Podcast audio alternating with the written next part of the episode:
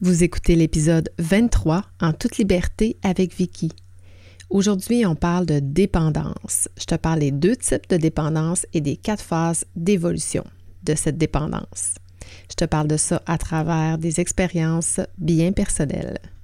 Bienvenue à toi, nouvel auditeur. Merci à toi qui écoute et qui s'intéresse à mon podcast. C'est grâce à toi que je vibre sur la bonne fréquence. En toute liberté, ça nous permet d'aborder librement les questions de culture organisationnelle, de modèles de gestion axés sur la confiance et de sujets percutants tels que l'ego, le contrôle, les peurs, l'intelligence collective et bien plus encore. En toute liberté, c'est aller au fond des choses pour sortir de nos zones de confort et expérimenter de nouveaux angles pour qu'une petite transformation s'opère. Comme personne, agent de transformation ou comme gestionnaire, je veux t'aider à te propulser vers des sommets qui te transforment.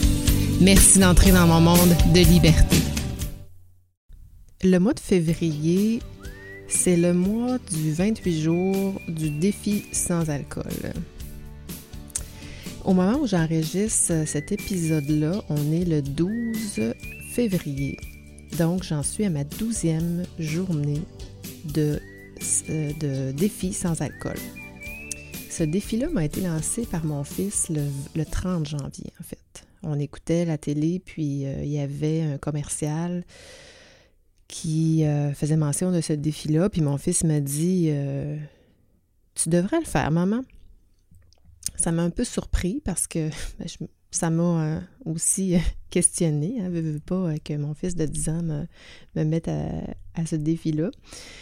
Euh, je parle de dépendance aujourd'hui. L'alcoolisme est une dépendance très, très répandue, euh, surtout depuis la pandémie. Je pense que le taux d'alcool a augmenté significativement. Pour ma part, euh, je n'ai pas une quantité très grande de consommation d'alcool, mais j'ai une quantité fréquente, je vais dire ça comme ça. Un petit verre de vin en soupant, puis peut-être une autre coupe après, après souper, puis un peu plus les fins de semaine, mais, euh, mais cela dit, euh, la fréquence presque quotidienne euh, démontre quand même une certaine forme de dépendance. Et j'imagine que c'est la raison pour laquelle mon fils m'a mis au défi parce que ben il nous voit, son père et moi, prendre une, coupe de vin ou une bière de façon régulière. Donc, le 30 euh, janvier, ça m'a un peu surpris, puis ça m'a pas donné beaucoup de temps pour. Euh, il me restait, euh, en fait, deux jours pour prendre cette décision-là. Puis finalement, ben, j'ai pas dit oui tout de suite. Là. en fait, j'ai même pas répondu. J'ai, juste dit Ah, t'aimerais que tu me lances ce défi-là, toi. fait que j'ai attendu quelques jours, en fait. Puis j'ai attendu le 1er février à l'heure du souper pour pour euh, accepter le défi. Mais en même temps, euh, j'ai, euh, en réfléchissant, je me suis dit, ben, c'est une belle opportunité pour. Oui, moi, je suis prête à, faire, à relever le défi, mais je pense qu'on peut faire ça en famille. Puis, pour moi, à mon tour, lui lancer le défi de réduire son temps d'écran. Hein, parce que on le sait, hein, depuis, euh, surtout depuis la pandémie, le, temps d'écran des jeunes euh, a augmenté de façon significative dans nos maisons. chez nous, moi, j'ai seulement un garçon, donc un enfant unique. sa façon de connecter avec les gens, c'était beaucoup par le virtuel, par le gaming notamment. mais depuis, ben, cette dépendance-là est demeurée, puis ces temps d'écran euh, sur ces écrans, en fait, puis ces écrans, parce qu'il y en a plusieurs. Hein. Il y a la télé, la télévision, euh, il y a le Xbox sur la télévision, il y a son ordinateur, il y a sa Switch, puis il y a son fameux cellulaire. Hein. Mon fils unique a son, son, propre cellulaire iPhone 13, rien de moins. Alors, euh, j'en ai profité pour lui demander de réduire lui aussi. Donc, on a organisé ces choses pour y mettre un temps d'écran maximum par jour. Euh, mon fils vient dîner à la maison. Puis là, j'ai juste une, tranche de vie, là. Euh, je pense que j'en ai déjà parlé, il vient dîner à la maison, puis euh, il écoute toujours un live d'un de ses youtubeurs préférés qui parle de Brawl Stars. Ceux qui ont des enfants et qui connaissent un peu les jeux vidéo vont, vont savoir de quoi je parle, mais... Puis c'est toujours la même petite musique, tout ça. Puis là, je dis, écoute Lucas, comment ça fait que t'écoutes pas des bonhommes? Il me semble que moi, quand je venais dîner à la maison, j'écoutais tout le temps les pierres à feu sur l'heure du dîner, tout le temps. Puis là, il me répond, ben, tu maman, ça fait 40 ans hein, de ça. Je dis, ouais, d'abord, j'avais jamais constaté que ça faisait aussi longtemps, mais il dit, maman, ça a pas mal changé, ça a pas mal évolué. Fait que, honnêtement, j'étais complètement cassée. Qu'est-ce que je pouvais répondre à ça? J'avais rien d'autre à, redire. Puis là, j'ai comme réalisé que notre génération passe partout et pierre à feu pour les gens euh, du Québec euh, et qui ont à peu près mon âge. Ben, on est passé de, à la génération euh, YouTube, TikTok. Hein, les petits garçons, c'est le YouTube, les Palladium, le Brawl Star, le Fortnite et tous ces jeux de Minecraft, euh, tous ces jeux euh, en ligne. Les petites filles, euh, beaucoup les TikTok. Hein. si vous avez des petites filles de, 10, 14 ans dans ce coin-là, sont pas mal toutes là-dessus aussi. Donc, je reviens à la dépendance d'alcool. J'ai une amie, Sophie, qui a récemment publié sur sa page Facebook un petit texte que j'ai trouvé drôlement bien écrit, drôlement percutant aussi. Euh, elle a cessé de consommer, elle, ça doit faire peut-être, je sais pas, un an ou deux. Et là, je pense, ce que je, constate dans ces, dans partages euh, du mois de février, c'est qu'elle semble vouloir soutenir les gens qui relèvent le défi. Et elle écrit ceci que j'ai trouvé, euh, comme je disais, fort percutant. Elle dit Bon février sans alcool à tous ceux qui seront plus forts que ce petit plaisir sournois. Choisir de vivre en pleine conscience et d'être la véritable version de soi-même, c'est ça, la sobriété. Ne pas boire est aussi un immense cadeau à ce corps qui nous permet d'atteindre nos buts, toucher nos rêves. Pour moi, c'est également une façon d'être rebelle en refusant d'entrer dans le moule, de participer à ce lobbyisme. Alcool, tu es démasqué, petit poison qui se déguise en ami, je n'ai pas besoin de toi pour assurer un bonheur artificiel. On a eu bien du fun ensemble, mais je n'ai plus de temps à perdre pour m'accomplir. J'aime beaucoup la dernière phrase. Euh, comme tu le sais, j'aime beaucoup aller dans la sémantique des mots. Je suis allée voir la racine euh, latine du mot dépendance et c'est de dépendre et ans, euh, du latin qui, qui veut dire dépendere, qui veut dire être suspendu à. moi, j'ai plein d'images qui me viennent en tête. être suspendu à, je sais pas toi, là, mais je dis ça de même. Donc, la dépendance, c'est vrai, comme dit Sophie, ça brime notre liberté. Parce que dépendant quelque chose, tu peux pas t'en départir, tu es, tenu, tu es suspendu à cette dépendance je parle d'alcool, mais on fait beaucoup référence quand on pense à dépendance à l'alcool, aux drogues, aux médicaments, aux jeux. Mais il y en a plein d'autres aussi. Mais il y a des choses qui... Euh, il y a quatre phases qui unissent, hein, dont toute forme de dépendance va, euh, va passer à travers. Par exemple, la dépendance affective, la dépendance à la nourriture, au sport, hein, les CrossFit, les coureurs. Euh, vous connaissez certainement euh, des gens dépendants au sport, au travail, évidemment, les workaholics, la dépendance sexuelle, la dépendance à la propreté, hein, les Madame Blancheville qu'on appelle. Euh, il y en a un autre aussi qui m'intéresse particulièrement aujourd'hui, j'en ai un petit peu parlé, mais la dépendance numérique.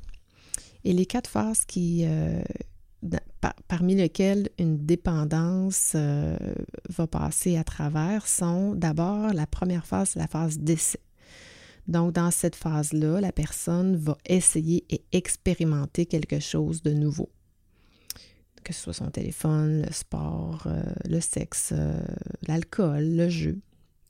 Donc, ces substances-là, ces formes de dépendance-là, ne vont pas nécessairement créer immédiatement une dépendance.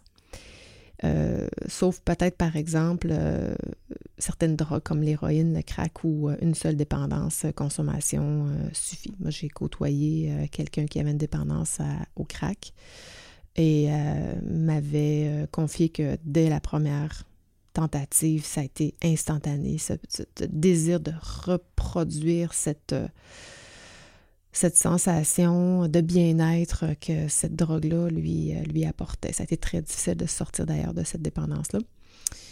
Donc, première phase d'essai. Deuxième phase, l'abus. Donc, la consommation plus excessive, le plus souvent des substances psychotroques ou d'alcool. Et dans cette phase-là, il va commencer à y avoir des détériorations physiques et psychosociales qui peuvent survenir. Mais cette fois, dans cette phase-là, la personne va les ignorer ou les nier ou ne pas les, euh, les accepter. Vient ensuite la phase d'accoutumance où là, le psychisme de l'organisme s'est adapté à la substance. Donc, il s'est créé une, une tolérance. Donc, la dose doit être fréquemment augmentée pour obtenir le même effet désiré. Ah, c'est un peu comme l'alcool. Quand tu commences à prendre l'alcool, tu vas prendre euh, une bière, tu vas être euh, ivre, alors qu'un grand alcoolique est capable d'en consommer 12, 15, 24. son, son système s'est vraiment accoutumé. Et la dernière phase qui est très triste quand même, la dépendance psychique et physique. Donc, euh, quand on arrive là, c'est presque impossible d'arrêter. Puis toute la vie de la personne est dictée par sa dépendance. Et là, c'est là où on va commencer à voir les amis, la famille souffrir de cette dépendance-là.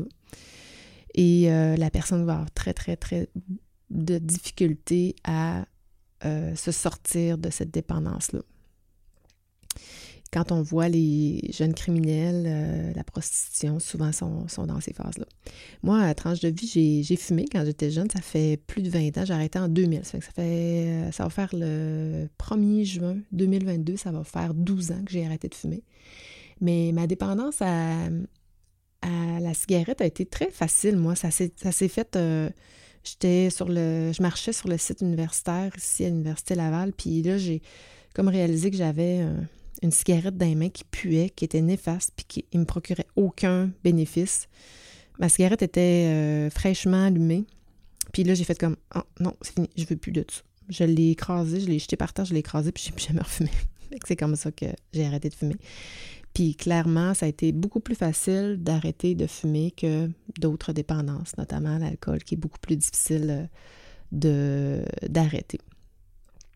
Il y a deux formes de dépendance euh, qui, euh, qui surviennent dans l'organisme.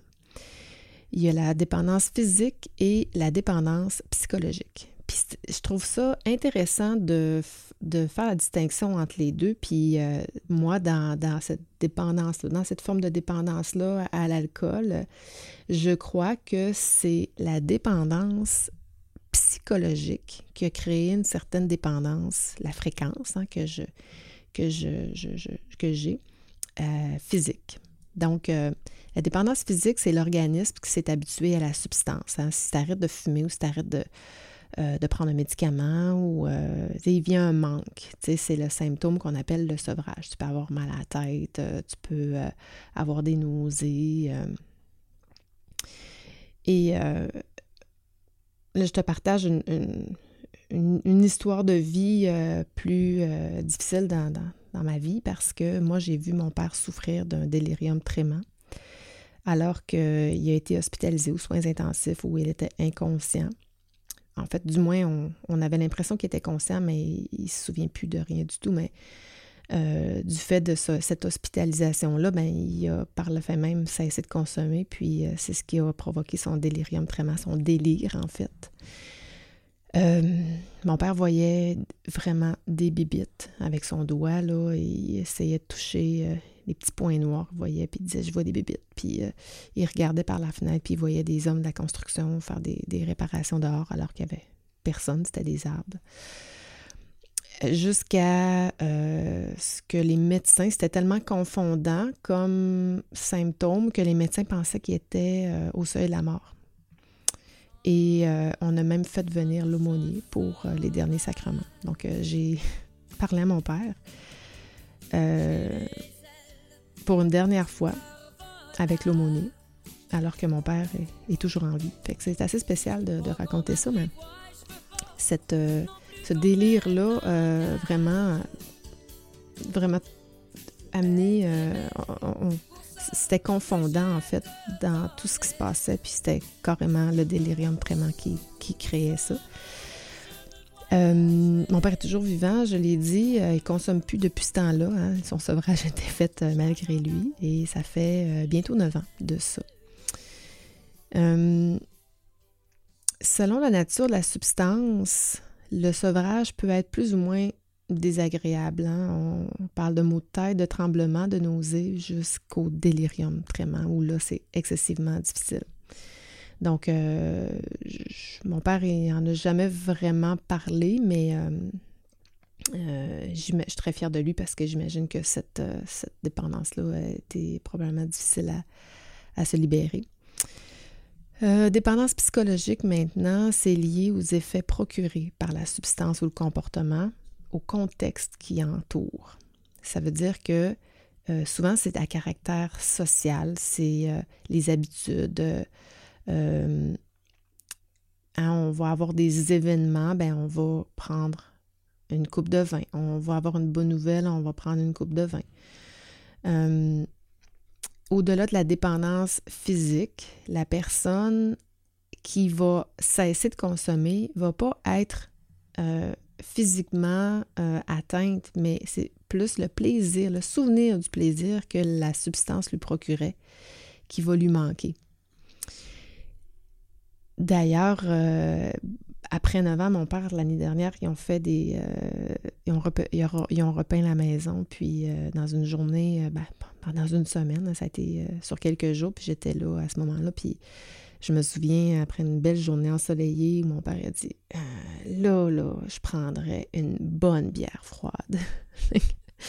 Son souvenir, après avoir fait un effort physique, une journée chaude, une bonne bière froide, c'était une belle récompense. Donc, euh, et je pense que c'est un peu ça qui, euh, qui crée la dépendance physique. Puis là, je n'ai pas vraiment fait des recherches à ce niveau-là, mais c'est ce que je crois. D'ailleurs, euh, quand j'ai euh, accepté le défi de mon fils, j'avais dit j'ai deux décrets. je décrète la fin de semaine du Super Bowl et je décrète la fin de semaine où je pars en raquette avec ma cousine et son chum. Deux moments où je vais avoir le droit de consommer. Et là, aujourd'hui, c'est la journée du Super Bowl. Et puis, en lisant ça, je me dis, en fait, c'est pas tant la dépendance physique qui, fait que j'ai demandé ce décret-là, mais la dépendance psychologique. Parce que Super Bowl égale euh, aile de poulet, égale euh, nachos, euh, puis égale bière et tout et tout. Alors, j'ai décidé que ce soir, le décret n'est pas retenu, puis je, vais je vais continuer dans mon défi. Je ne consommerai pas aujourd'hui pour, pour ne pas donner, juste pour, en fait, ne pas donner raison à cette dépendance psychologique. Je reviens un peu à la dépendance euh, au sens large, euh, plus par rapport à une, dépendance qu'on vit depuis euh, quelques années. J'en ai parlé mon fils, mais cette dépendance numérique-là. Je ne sais pas si tu as entendu la statistique qui disait qu'un adulte consulte en moyenne 200 fois son téléphone par jour. Fait que là, moi, si je fais des calculs, considérant qu'on dort 8 heures par jour, donc il reste 16 heures. Fait que si je divise ces 200 fois-là par 16, ça veut dire que je consulte 12,5 fois mon téléphone par heure. Ça voudrait donc dire que je touche à mon téléphone aux 5 minutes. Fait que mettons que j'y consacre une minute à la fois. Ça voudrait dire que je consomme en moyenne 3 heures par jour mon téléphone, donc plus de 20 heures par semaine. Moi, personnellement, je trouve que je consomme beaucoup mon téléphone, mais je trouve ça beaucoup. Je ne sais pas si toi, c'est beaucoup pour toi, mais j'ai l'impression que euh, c'est pas si élevé que ça. Quand je regarde euh, mes rapports, là, euh, de mon côté, c'est pas si élevé que ça. mais il y a quand même des gens que c'est plus de trois heures par jour. Donc, je ne sais pas pourquoi on n'en parle pas plus que ça. Mais on commence à en parler de plus en plus, puis il y a des gens comme, euh, éventuellement, je te présenterai euh, Laurie euh, Michel qui parle de dépendance numérique, qui nous sensibilise à, l'hyperconnectivité aussi.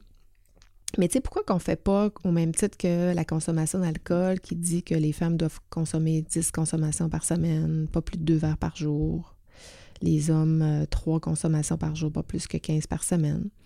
Puis là, ben, ça nous sensibilise au fait que si on en prend plus que ça, ben on a peut-être une consommation trop, trop importante. Donc, comme on ne le fait pas, ben, je t'invite, je te lance le défi de te donner, euh, de te fixer, si, si tel est le cas, parce que peut-être que tu as une très bonne euh, euh, habitude de consommation de numérique, mais si ce n'est pas le cas, je t'invite à te fixer un objectif journalier ou hebdomadaire, puis nos, nos, téléphones, en tout cas, je ne sais pas les, Android, mais mon iPhone moi, me permet de me fixer un temps d'écran par jour ou hebdomadaire euh, puis du temps de libérer euh, pour sans écran. Donc, euh, on, est capable de le faire. Donc, pourquoi, pourquoi tu ne le ferais pas? Je te lance ce défi-là. Moi, je l'ai fait. Il y a, bon, je pense que 200 minutes, c'est élevé, mais la prochaine statistique m'interpelle davantage qui dit que ça prendrait 23 minutes pour se remettre dans une bulle de concentration une fois qu'on en est sorti. Ça veut donc dire que si mon téléphone m'envoie des dings ou euh, des notifications, mettons 10-12 minutes, là, euh, ben, ma journée de travail est drôlement perturbée. Puis, euh, je me souviens d'un collègue, là, je, faisais de la formation avec lui, puis, eh, mon Dieu, son téléphone n'arrêtait pas, puis il le regardait à chaque fois je me disais, mon Dieu, euh, comment, comment peut-il même se permettre de le faire? J'étais en plus en, en, position euh, semi-subordonnée sur euh, cette personne-là. Mais comment peut-il consommer, consommer devant moi aussi fréquemment son téléphone de façon personnelle? C'était difficile même pour moi de garder l'attention à lui donner cette formation-là je me dis, ben ça, c'est juste quand moi j'étais là. Si en plus c'était, c'était le même, la même fréquence quand j'étais pas là, oui, oui, oui, comment peut-il euh, faire la rédaction de rapport? Comment peut-il faire un travail de façon concentrée, de, façon euh, sur une longue période sans se faire distraire? D'ailleurs, ça fait à peu près 20 minutes que je te parle. Combien de fois as-tu été distrait par autre chose en m'écoutant? Je suis sûre, puis je le prends pas personnel, c'est normal, on est tous comme ça. Mais moi, depuis plusieurs années, j'ai enlevé presque toutes les notifications sur mon téléphone. Donc, tout ce qui sonne et tout ce qui est pastille bleue avec un petit chiffre blanc ou rouge, je me souviens plus trop, mais je sais que la pastille était bleue, qui me montrait que j'avais 60 courriels non lus. Oh my God, c'était tellement anxiogène. Tellement, d'autant plus que parmi ces 60 ou ish courriels de plus ou de moins, peu importe, il y en avait certainement 95% euh, qui ne nécessitaient pas une intervention immédiate. Peut-être qu'il y en avait juste un ou deux qui nécessitaient une intervention immédiate, mais de voir que j'ai tant de courriels non répondus et euh, je vais devoir y consacrer du temps et de l'énergie pour reprendre le dessus, ça, ça me rendait anxieuse. Donc j'ai enlevé tout ça et euh, ça fait vraiment du bien. Donc, c'est sûr que j'en échappe. J'en échappe parfois. Donc, j'en échappe régulièrement. C'est vrai. Euh, mais j'ai jamais eu aucune conséquence ou remontrance d'en avoir échappé, que ce soit de ma famille, mes amis, mes clients. Jamais. Jamais, jamais. Et puis, sérieusement, je suis tellement assumée là-dedans que si jamais j'avais des reproches en ce sens, ben, ça mettrait fin à ma relation, qu'elle soit personnelle ou professionnelle. Si un client m'exigeait de répondre on, the spot à toutes les fois qu'il m'écrit et qu'il me faisait la... Même si je suis payée, très bien payée par mes clients, je puis j'ai jamais un client qui m'a euh, exigé ça, là, euh, juste pour ton information. Ils sont toujours respectés. Donc, euh, euh, si tu es du genre à te laisser contrôler par les autres, à laisser contrôler ton calendrier, ton horaire du temps, ben, euh, je te dis, prends le contrôle parce que si tu prends pas le contrôle de ton temps et de ton horaire, il y a quelqu'un d'autre qui va le faire à ta place. Donc voilà, c'était peut-être mon dernier conseil, mon petit conseil euh, en fin de, podcast. Juste un petit scope. Euh, parcours propulsion arrive dans moins de deux semaines. Je suis sur le blitz final. C'est beaucoup d'heures, euh, beaucoup de travail, euh, mais tellement, tellement, tellement valorisant et je suis tellement contente de, ce qui s'en vient. J'ai tellement hâte de te le partager. Petit scoop, je te parle de dépendance numérique. C'est sûr qu'il va y en avoir dans le parcours propulsion. Je te parle de ça avec Anne-Sophie. C'est un sujet qui nous perturbe, qui nous préoccupe beaucoup. Donc, on veut te partager ça. Et j'aurais pu te dire plein d'affaires parce que Laurie m'a vraiment sensibilisée à travers tout son contenu de toutes les formes de manipulation que nos téléphones et toutes les applications qui sont dessus elles sont tellement programmées pour nous manipuler, c'est, ça, en est, ça en est déstabilisant, ça en est épeurant. Tu sais, quand tu dis que l'industrie du tabac puis l'industrie du jeu peut aller se recoucher là, avec leurs recettes addictives, là, ben c'est, grave. Donc voilà, je t'en dis pas plus. Je vais te laisser le constater par toi-même. Sur ce, au moment où tu vas écouter l'épisode, euh, si tu as écouté le Super Bowl, j'espère que tu as passé un bon Super Bowl, que tu n'as pas trop consommé, mais que tu as eu beaucoup de plaisir. Je te dis à la semaine prochaine. Ciao, ciao.